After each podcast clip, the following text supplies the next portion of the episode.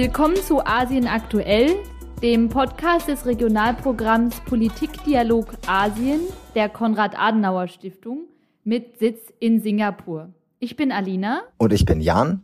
Und wie schon in der vorherigen Folge hörte hier von uns relevante Nachrichten aus der Region, bevor Alina dann im heutigen Expertengespräch mit David Merkle, China-Referent der Konrad-Adenauer-Stiftung in Berlin, ein Land bespricht, welches zwar in vielen gängigen Definitionen, also zum Beispiel der bekannten Drei-Elementen-Lehre, Staatsgebiet, Staatsvolk und Staatsmacht, eindeutig ein Staat ist, aber dennoch nur von sehr wenigen Parteien offiziell als Staat anerkannt wird. Es geht natürlich um Taiwan. Aber zunächst, Alina, Lass uns auf Asien generell schauen. Welche Entwicklungen der letzten Tage und Wochen hast du genauer verfolgt? Danke, Jan. Leider muss ich auch in dieser Woche wieder mit schlechten Nachrichten starten. Denn in Myanmar hat sich am 1. Februar der Militärputsch gejährt, den das Militär durch angeblichen Wahlbetrug bei der Parlamentswahl im November 2020 begründet. Dabei handelte sich vielmehr um eine Reaktion auf den Erdrutschsieg der Regierungspartei unter der bis dahin de facto Regierungschefin Aung San Suu Kyi und den damit verbundenen Machtverlust des Militärs seit Beginn der politischen Reformen im Jahr 2010. Seit einem Jahr versucht das Militär nun vergeblich und mit extremer Gewaltanwendung gegen die eigene Bevölkerung die Kontrolle über das Land zu erhalten. Nach UN-Angaben tötete die Militärjunta dabei über 1500 Menschen, verhaftete mindestens 11.000 Menschen und zwang über 400.000 Menschen zur Flucht, sowohl innerhalb des Landes selbst, aber auch bis nach Indien und Thailand und machte sich dabei der Kriegsverbrechen schuldig. Trotz der exzessiven Gewaltanwendung durch die Militärregierung und der Verurteilung und Verhaftung der früheren Regierung lässt der Widerstand der Zivilbevölkerung auch nach einem Jahr nicht nach. Frühere Regierungsangehörige haben eine Untergrundregierung gebildet und die Zivilbevölkerung hat sich zu bewaffneten Protesten zusammengefunden und äh, sich mit verschiedenen lokalen Widerstandsgruppen vereint. Am Jahrestag des Militärputsches gab es jedoch einen stillen Streik und viele Menschen blieben einfach zu Hause. Eine Lösung des Konflikts ist nicht in Sicht, auch nach einem Jahr. Versuche des Regionalverbandes südostasiatischer Nationen, zumindest die Gewalt einzudämmen, blieben bisher erfolglos. Und Jan, du berichtest uns jetzt über die Olympischen Spiele, die bisher auch nicht ganz unpolitisch verlaufen sind. In der Tat, Alina, ein etwas harter Übergang nach einer harten äh, Geschichte, wie du sie ja nun gerade berichtet hast. Aber natürlich hat die Eröffnung der Olympischen Spiele auch hier in der Region für sehr viel Aufmerksamkeit gesorgt. Ähm, und zunächst kann man mal festhalten, dass die Diskussion um einen sogenannten politischen Boykott äh, der Spiele hier in der Region wesentlich weniger verbreitet war als in Deutschland, Europa oder insbesondere den USA. Besonders in Süd-, Südost- und Ostasien war es zunächst eigentlich nur Japan, ähm, was bereits im Dezember letzten Jahres gesagt hat, dass man die Spiele boykottieren wird.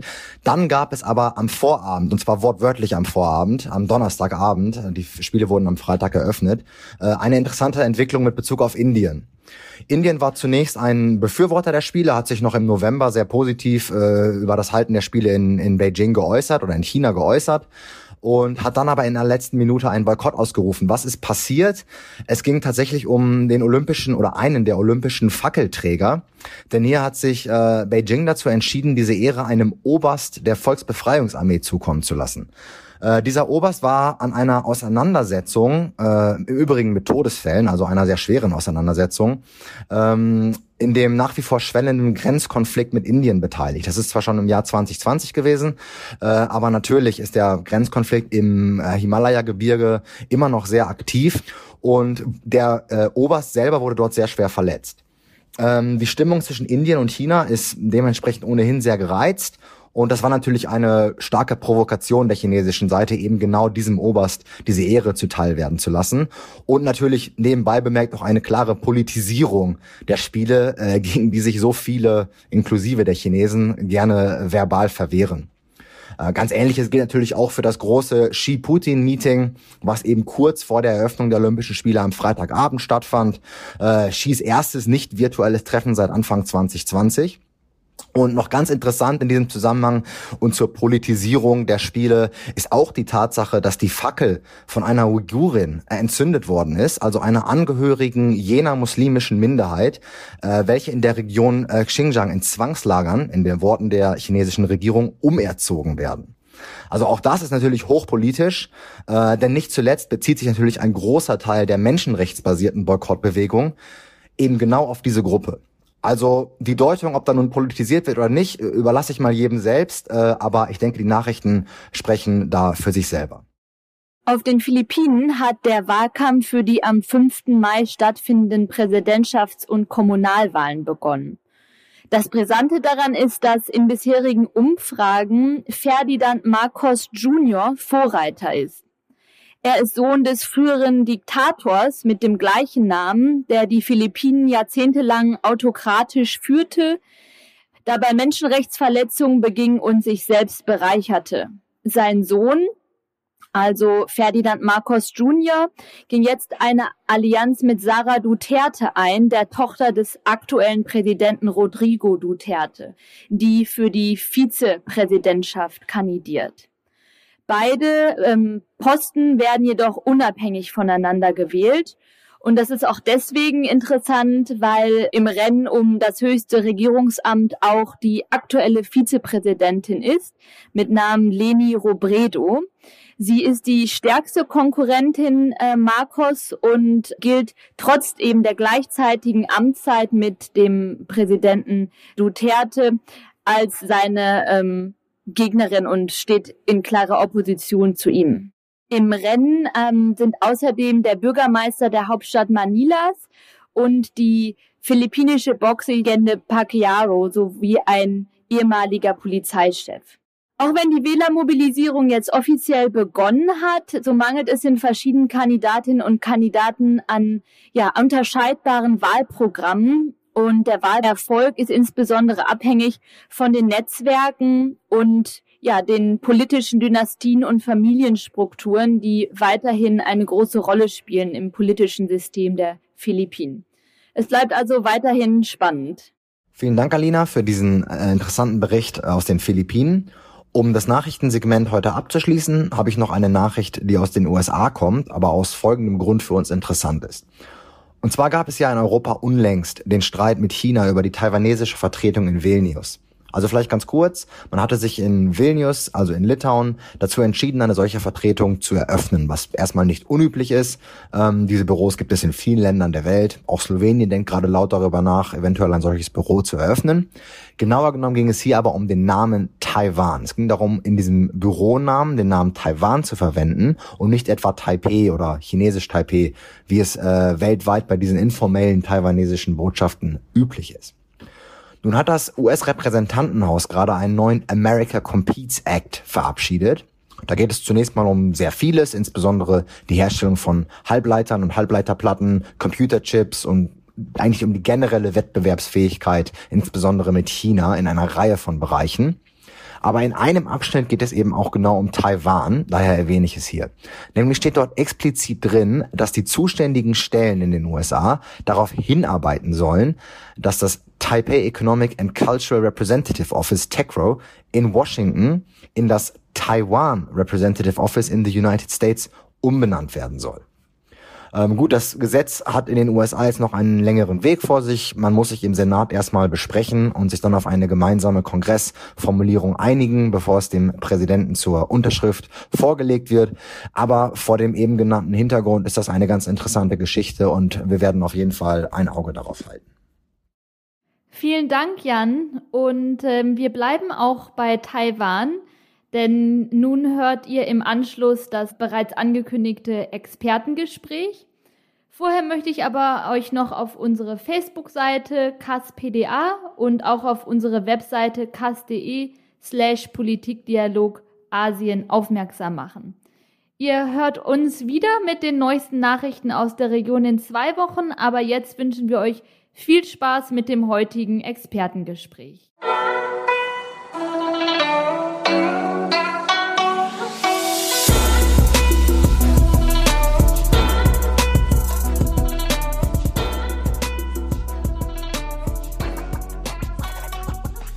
heute im Gespräch mit David Merkle, Referent für China der Konrad-Adenauer-Stiftung in Berlin. Wir werden über Taiwan sprechen. Lieber David, du kennst beide Seiten. Du hast für einige Zeit in Shanghai in China gearbeitet, aber du bist auch vertraut mit den Geschehnissen in und um Taiwan. Ich möchte gleich starten und dich fragen, ist Taiwans Demokratie noch zu retten? Ja, hallo Alina. Ich freue mich sehr, heute bei dir äh, zu Gast ähm, zu sein. Vielen, vielen Dank für die Einladung. Ähm, um deine Frage ähm, zu beantworten, muss ich wahrscheinlich auch ein bisschen ausholen, aber zunächst mal würde ich sagen, dass wir den Blick nach Taiwan im Moment vor allem richten, weil wir da sehr, sehr viel von Taiwans äh, Demokratie lernen können. Also wenn man sich die gesellschaftliche Entwicklung in den letzten Jahren anschaut, sieht, äh, dass sich zum Beispiel neue Parteien äh, gebildet haben, auch ganz neue Themen gesetzt werden. Es ist eine wirklich lebendige ähm, Demokratie. Und äh, insofern muss man sagen, dass von, von innen, von der Innenansicht gesehen, Taiwans Demokratie ist, glaube ich, ähm, eine der Demokratien in der Welt, die wirklich ausstrahlt, die Strahlkraft hat, die ein Vorbild ist, ähm, auch für viele Themen, was zum Beispiel digitale Entwicklungen angeht und die Einbindung von Bürgerinnen und Bürgern. Äh, und insofern, das ist, glaube ich, genau das, was wir äh, auf jeden Fall nicht vergessen äh, sollten, wenn wir über Taiwan reden, dass wir da äh, eigentlich eine tolle Vorbildrolle sehen. Der zweite Aspekt, äh, der die Frage natürlich auch impliziert, äh, ist natürlich das Verhältnis zur Volksrepublik äh, China, wo wir immer mehr Drohgebärden sehen, wo wir Chinas militärischen Aufstieg mit großer Sorge betrachten, weil da eben ganz klare Signale in Richtung Taiwan ähm, ausgesendet werden. Und das ist aber eben gleichzeitig etwas, was die Bevölkerung in Taiwan kennt. Das gab es in den letzten Jahrzehnten auch. Es ist ganz klar im Moment äh, eine Zuspitzung und eine Situation, die man in, in der Form noch nicht erlebt hat, weil es ähm, äh, ja wirklich äh, regelmäßige Überflüge von chinesischen Kampfjets ähm, gibt, was Taiwans äh, Selbstverteidigungsidentifikationszone ähm, angeht. Es ist ein ganz äh, bestimmter Luftraum, der eben auch äh, dazu zielt, dass man, ähm, dass das eigene Militär quasi gewarnt ist, äh, wenn da äh, gegnerische Angriffe drohen. Und genau das ist so ein Punkt, der natürlich Verunsicherung in Taiwans Bevölkerung stiften soll und ähm, gewiss äh, auch ein Anlass äh, zur Sorge ist. Aber man muss auch äh, klar festhalten, dass äh, die Menschen in Taiwan überzeugt sind von ihrem Lebensweg, von dem, was sie sich eben in vielen harten Jahrzehnten auch der ähm, Entwicklung von demokratischen Strukturen auch wirklich erarbeitet und verdient haben und damit großer Leidenschaft äh, für ein System natürlich eingetreten sind, das sie heute haben.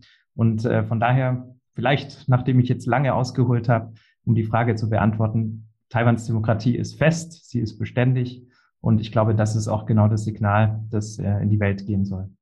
Vielen Dank, David. Ich finde es sehr, sehr spannend, dass du da auf die Bevölkerung Taiwans eingegangen bist. Das wäre nämlich sonst auch noch meine nächste Frage gewesen, weil ich das Gefühl habe, wir sprechen sehr viel äh, über Taiwan, aber weniger mit Taiwan.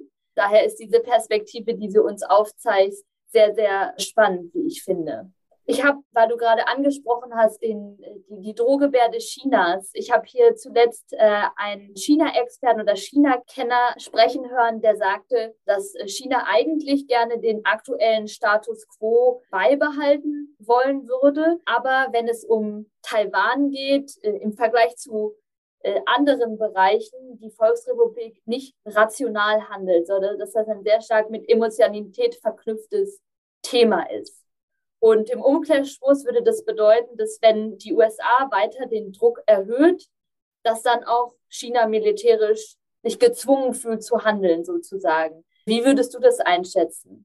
Ja, zunächst mal, also in der Tat ist es ein sehr komplexes äh, Verhältnis. Äh, Taiwan hat ja ähm, 1979 ähm, die diplomatischen Beziehungen mit den USA verloren zugunsten der Volksrepublik, hat die USA damals die diplomatischen Beziehungen ähm, aufgenommen. Und in dem Zuge wurden ja ähm, vor allem Garantien ähm, der Amerikaner gegenüber Taiwan dann gewährleistet mit dem sogenannten Taiwan Relations Act, der eben ähm, weiterhin ähm, die Lieferung von, ähm, von Rüstung, von äh, militärischen Kapazitäten an Taiwan eben beinhaltet, einfach um diesen Status quo in der Taiwanstraße ähm, aufrechtzuerhalten. Und das ist in den letzten Jahren ja auch ähm, ähm, weiterhin geschehen. Gerade unter der Trump-Regierung hat Taiwan sehr viel Unterstützung in dieser Hinsicht bekommen, auch weil eben da schon die Signale aus, aus Peking Richtung Taiwan aggressiver wurden, klarer wurden. Ähm, ähm, insofern klar, ähm, es ist ein äh, sogenanntes nationales äh, Kerninteresse der Volksrepublik äh, China, so wie es ähm, die kommunistische Partei eben jetzt äh, auch beständig äh, in die Mikrofone und in die Kameras ähm, der Welt sozusagen raussendet, dass Taiwan integraler äh, Bestandteil ähm, Chinas ist. Es bestehen ganz andere Interpretationen natürlich äh, aus Sicht der ähm, taiwanischen Regierung, die offiziell die Republik äh, China, die Republic of China vertritt. Es sind eigentlich, äh, muss man sagen, zwei de facto Staaten, die nebeneinander existieren, weil beide äh, letzten Endes ähm, durch ihre Bevölkerungen, durch ähm, alles, was Staat, Staatlichkeit ausmacht, eigentlich legitimiert sind. Nur das große Problem ist eben die internationale ähm, Anerkennung. Und diese Ein-China-Politik, die sich eben weltweit äh, durchgesetzt hat, die hat natürlich dazu geführt, dass auch wir als Bundesrepublik beispielsweise ähm, Taiwan als Teil Chinas ansehen, allerdings nicht. Das ist nirgends festgeschrieben, dass wir sagen, dass Taiwan Teil der Volksrepublik äh, China ist. Man hat das immer äh, quasi im Unklaren gelassen, damit eben auch diese, dieser Status quo überhaupt funktionieren kann. Und das tut er eigentlich auch, wenn jetzt eben nicht sozusagen diese, diese Ansprüche ähm, anders geltend gemacht werden würden. Und deswegen muss ich, äh, muss man da auch äh, klar sagen, dass Taiwans Regierung auch kein Interesse hat, diesen Status quo zu verändern. Also es wird von Peking immer äh, gegenüber der jetzigen Regierung äh, Taiwans, Tsai Ing-wen und die Demokratische Fortschrittspartei, denen wird immer vorgeworfen, dass sie ähm, praktisch versuchen, Taiwan in die Unabhängigkeit zu treiben. Das war lange Zeit auch der Anspruch von vielen Akteuren in, in der Partei die letzten Endes ihr Selbstbewusstsein oder ihre, ihre national, ihr nationales Bewusstsein auch aus dem ähm, Kampf als Opposition gegen die ähm, damalige äh, regierende Einparteienherrschaft der Kuomintang ähm, daraus speisen. Das ist so die Identität, aus der die eben ähm, herausgewachsen sind, eine gewisse Eigenständigkeit, eine eigene Identität eben auch rauszubilden. Das, und das macht das Ganze natürlich noch äh, komplexer in der Tat. Aber, und das muss man auch sagen, Taiwan hat immer profitiert äh, von, von, dem Status quo dahingehend, dass ihm eben eine gewisse ähm, internationale Sichtbarkeit ähm, möglich war. Ähm, sie sind beispielsweise Europas äh, sechstgrößter Handelspartner in Asien. Taiwan, wir wissen das äh, mittlerweile natürlich auch aus den Tageszeitungen, welche Rolle das spielt, allein in der Halbleiterindustrie.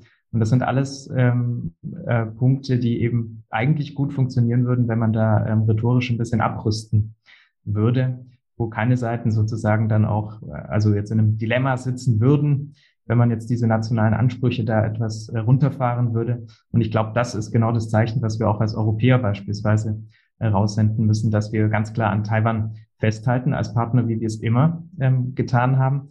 Ähm, Beziehungen, vor allem im wirtschaftlichen, im kulturellen Bereich, auch im politischen Bereich kann man äh, ganz klar Kontakte mit ähm, äh, Taiwan äh, haben, weil sie eben eine legitime Regierung äh, dort haben.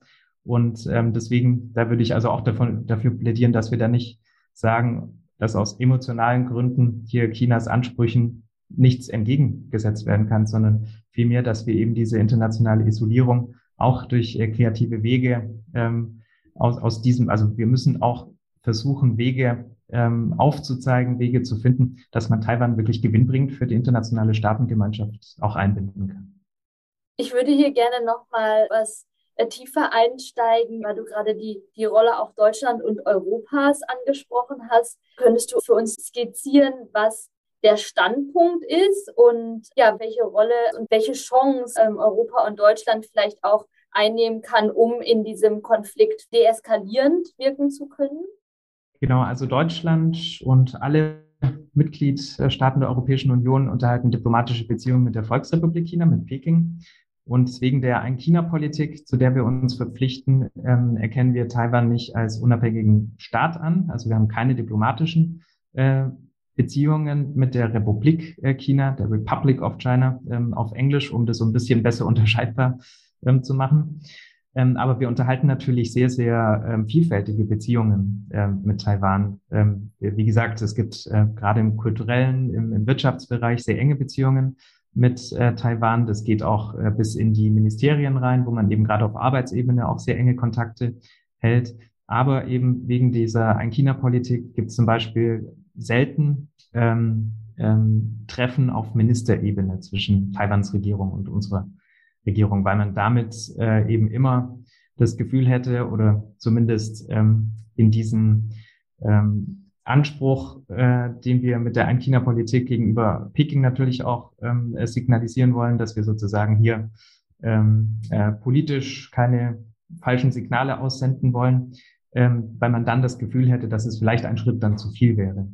Aber es heißt ja ähm, nicht, dass wenn man sich äh, auf, äh, also auf politischer Ebene äh, miteinander austauscht, dass das ähm, jetzt äh, eine klare Verletzung äh, dieser einen China-Politik wäre. Deswegen, das ist also wirklich so ein Spielraum, der ist eng, keine, keine Frage. Man muss da sozusagen aufpassen, da wirklich keine ganz falschen Signale ähm, auszusenden. Aber nochmal, ähm, die Regierung in Taiwan ist legitimiert durch äh, ihre Bevölkerung.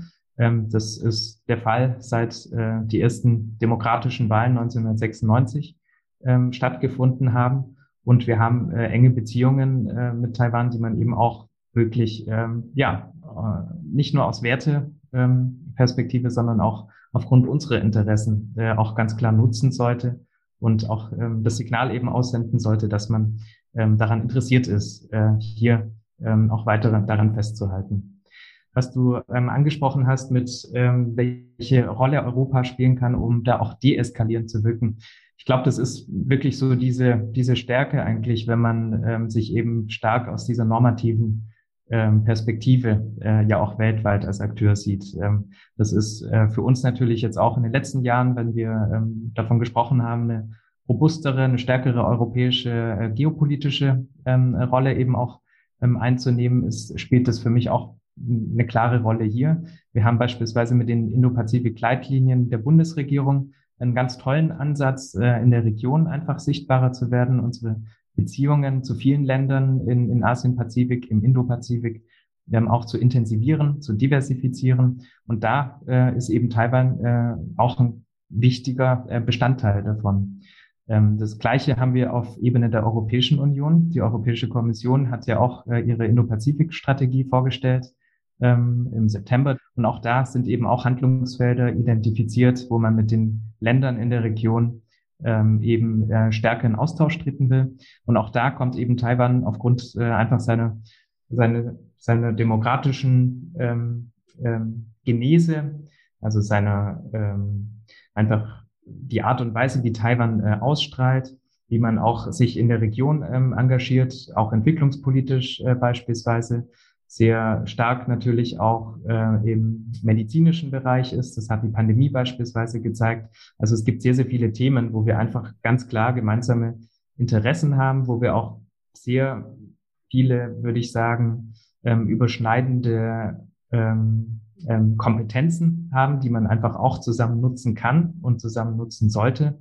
Und das spricht natürlich alles dafür, dass man da äh, Taiwan einfach viel stärker äh, über diese ihre regionalen Ansätze eben auch einbinden kann. Und das ist meines Erachtens auch nichts, wo, wo man ähm, sich jetzt ganz zurückhalten müsste ähm, aufgrund von Sensibilitäten äh, gegenüber der Volksrepublik äh, China.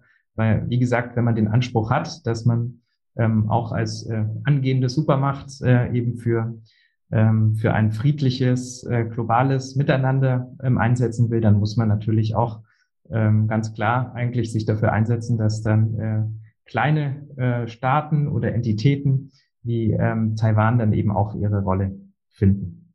Jetzt würde ich gerne ähm, nochmal über die beiden Elefanten im Raum sozusagen sprechen. Also Taiwan ist ja Teil des größeren ja, Konflikts oder des äh, Streben nach Hegemonie der äh, Großmächte USA und Volksrepublik China. Siehst du da in der Taiwan-Frage sozusagen Wege, ähm, aus der Eskalation und wie könnten diese aussehen? Welche Rolle müssten vielleicht auch andere Länder einnehmen?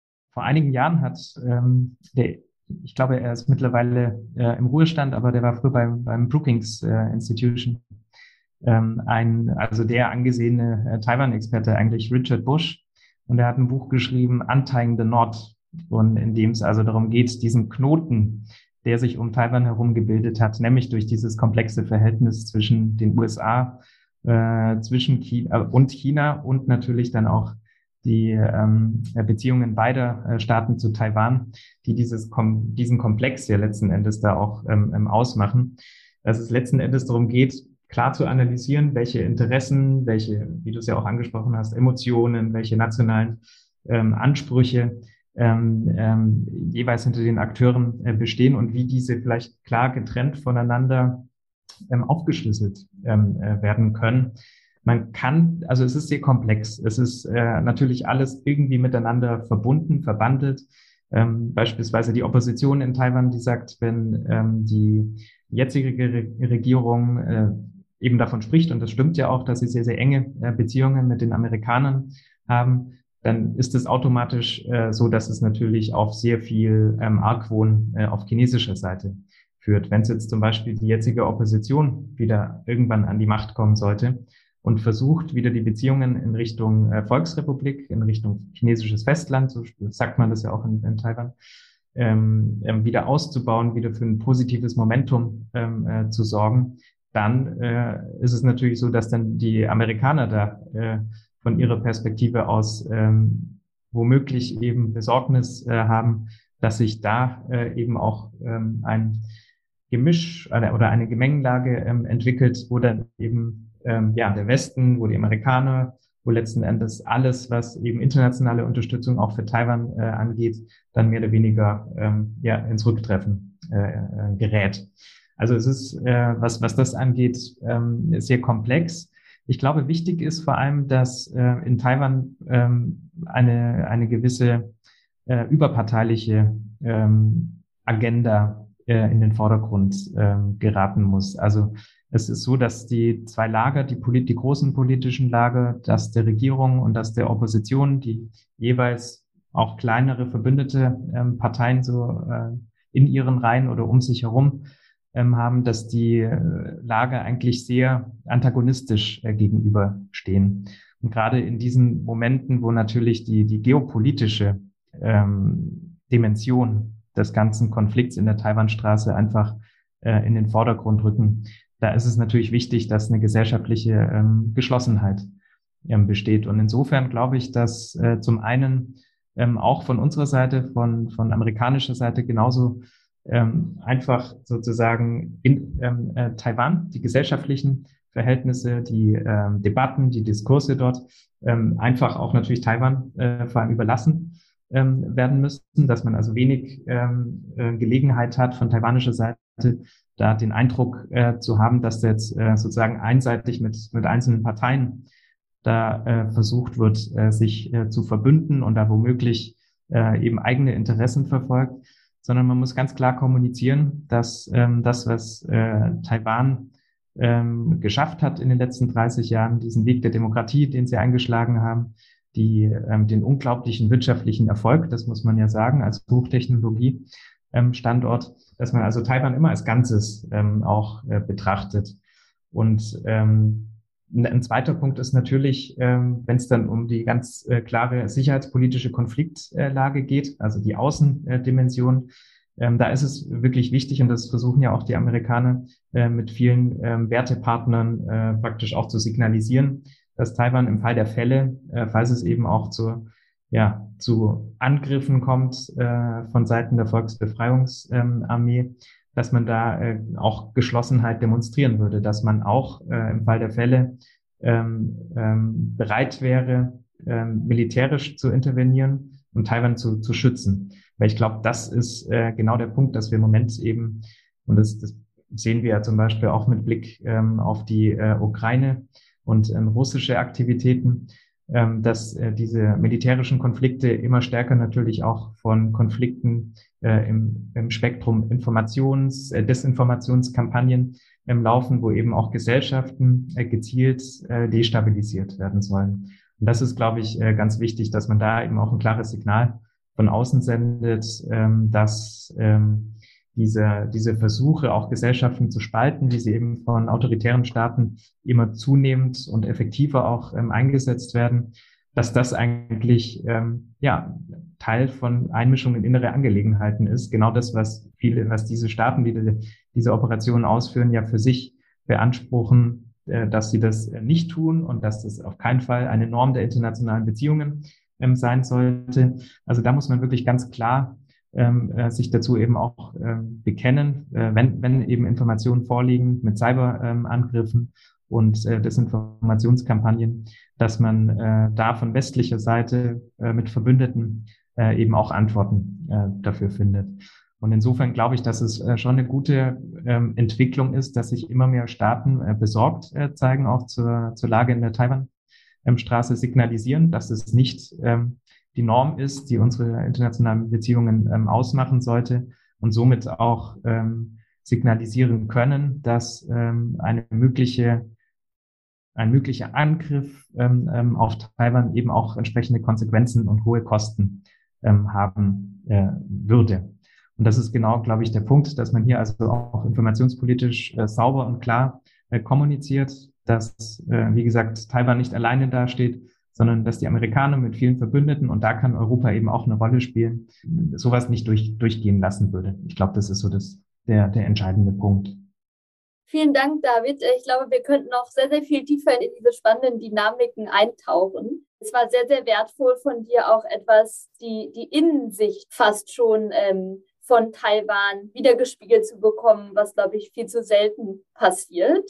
Und jetzt würde ich gerne noch unser Gespräch von den großen Herausforderungen unserer Zeit auf das, die Dinge des täglichen Lebens lenken und von dir gerne wissen, was deine Lieblingsmusik aus Taiwan ist. Kannst du unseren Zuhörern und Zuhörern und mir ähm, da vielleicht noch was mit auf den Weg geben, was wir uns nach dem Podcast anhören können?